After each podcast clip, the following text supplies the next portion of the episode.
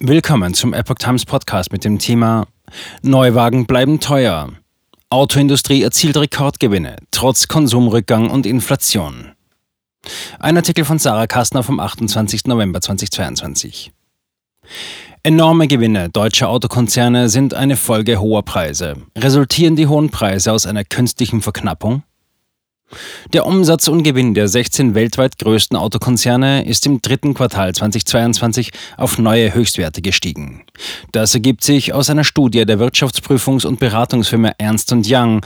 Deutsche Konzerne sind weltweit führend. Volkswagen verzeichnet den höchsten Umsatz, Mercedes-Benz den höchsten Gewinn. Weltweit stieg der Umsatz um 28 Prozent. Deutsche Konzerne konnten ihren Umsatz um insgesamt 26 Prozent steigern. Zugleich erhöhte sich der Gewinn um 58 Prozent. Amerikanische Automobilhersteller konnten einen Gewinnzuwachs von 38 Prozent verzeichnen.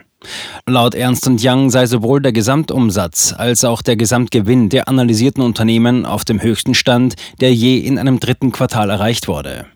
Unterm Strich war das dritte Quartal trotz der abflauenden Konjunktur und einer sehr schwierigen geopolitischen Lage für die Autoindustrie ein Traumquartal, schlussfolgert der Leiter der Mobilitätssparte Westeuropa bei Ernst Young, Konstantin Gall.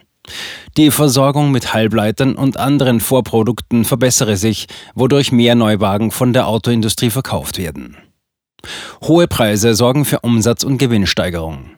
Volkswagen steigerte seinen Umsatz im dritten Quartal um 70,7 Milliarden Euro, Toyota um 66,3 Milliarden Euro. Den höchsten Gewinn erzielte Mercedes-Benz 5,2 Milliarden Euro, gefolgt von Volkswagen mit 4,3 Milliarden Euro. Die Automobilhersteller konnten ihre Umsätze und Gewinne steigern, obwohl der Konsum in Deutschland seit Oktober 2021 um über 40 Prozent zurückgegangen ist, trotz Weihnachtsgeschäft. Über 60 Prozent der Deutschen wollen sparen. Deutsche Bankchef Christian Sebing sagt allerdings, dass es derzeit eine enorme Entsparung gebe. Menschen würden das Geld, welches sie während der vergangenen zwei Jahre Corona-Pandemie gespart hätten, ausgeben. Im Januar 2023 hingegen erwartet er, dass es neben der Inflation zu einem Rückgang des Konsums komme, zu einer Rezession. Wie können trotz des hohen Konsumrückgangs Umsatz- und Gewinnsteigerungen in der Autoindustrie erzielt werden? Eine immer noch gute Nachfrage, vor allem nach Premium-Fahrzeugen und hohe Preise bescheren der Autoindustrie weiterhin hohe Umsätze und Gewinne, so Gall. Peter Fuß, Partner bei Ernst Young, ergänzt, dass die Herausforderung für Unternehmen darin bestehe, die Preisdurchsetzung möglichst auf aktuellem Niveau zu halten.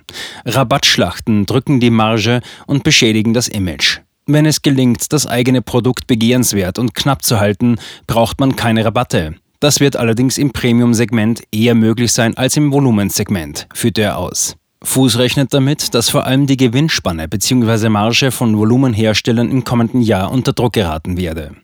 Wir erleben gerade, dass breite Bevölkerungsschichten in wichtigen Absatzmärkten erhebliche Kaufkraftverluste hinnehmen müssen. Das heißt, dass immer weniger Menschen sich ein neues Auto leisten können oder wollen. Gall betont, dass die Profitabilität nicht bei allen Unternehmen gestiegen sei. Im Gegenteil, die Bandbreite bei den Margen wird immer größer. Bei den fünf margenstärksten Unternehmen kletterte die Durchschnittsmarge im Vorjahresvergleich von 9,1 auf 11,7 Prozent. Bei den fünf margenschwächsten Unternehmen im Ranking sank die durchschnittliche Marge hingegen von 5,5 auf 3,8 Prozent. Die Schere geht also auseinander. Künstliche Verknappung des Autoangebots. Mit weniger Autos mehr verdienen. Jahrzehntelang folgten nahezu alle Fahrzeughersteller dem Motto, je mehr verkaufte Autos, umso besser.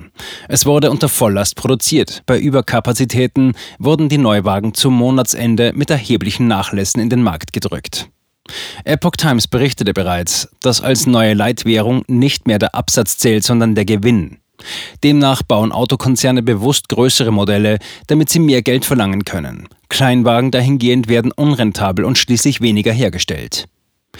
Dem hinzukommend sollen laut einem neuen Agenturmodell Autohändler als Vermittler und nicht als Verkäufer fungieren. Kunden handeln direkt mit Mercedes, BMW und VW. Der Vertrieb über selbstständige Händler wird tendenziell beendet. Damit werden die Autohändler entmachtet, um Einheitspreise durchzusetzen. Laut Handelsblatt werde das Angebot zudem teilweise künstlich verknappt, um die Produkte begehrenswerter erscheinen zu lassen. Lange Lieferzeiten von bis zu acht Monaten bei Mercedes-Benz, sechs Monaten bei VW und vier Monaten bei BMW sprechen dafür. Ein sinkendes Angebot der Gebrauchtwagen kommt außerdem erschwerend hinzu.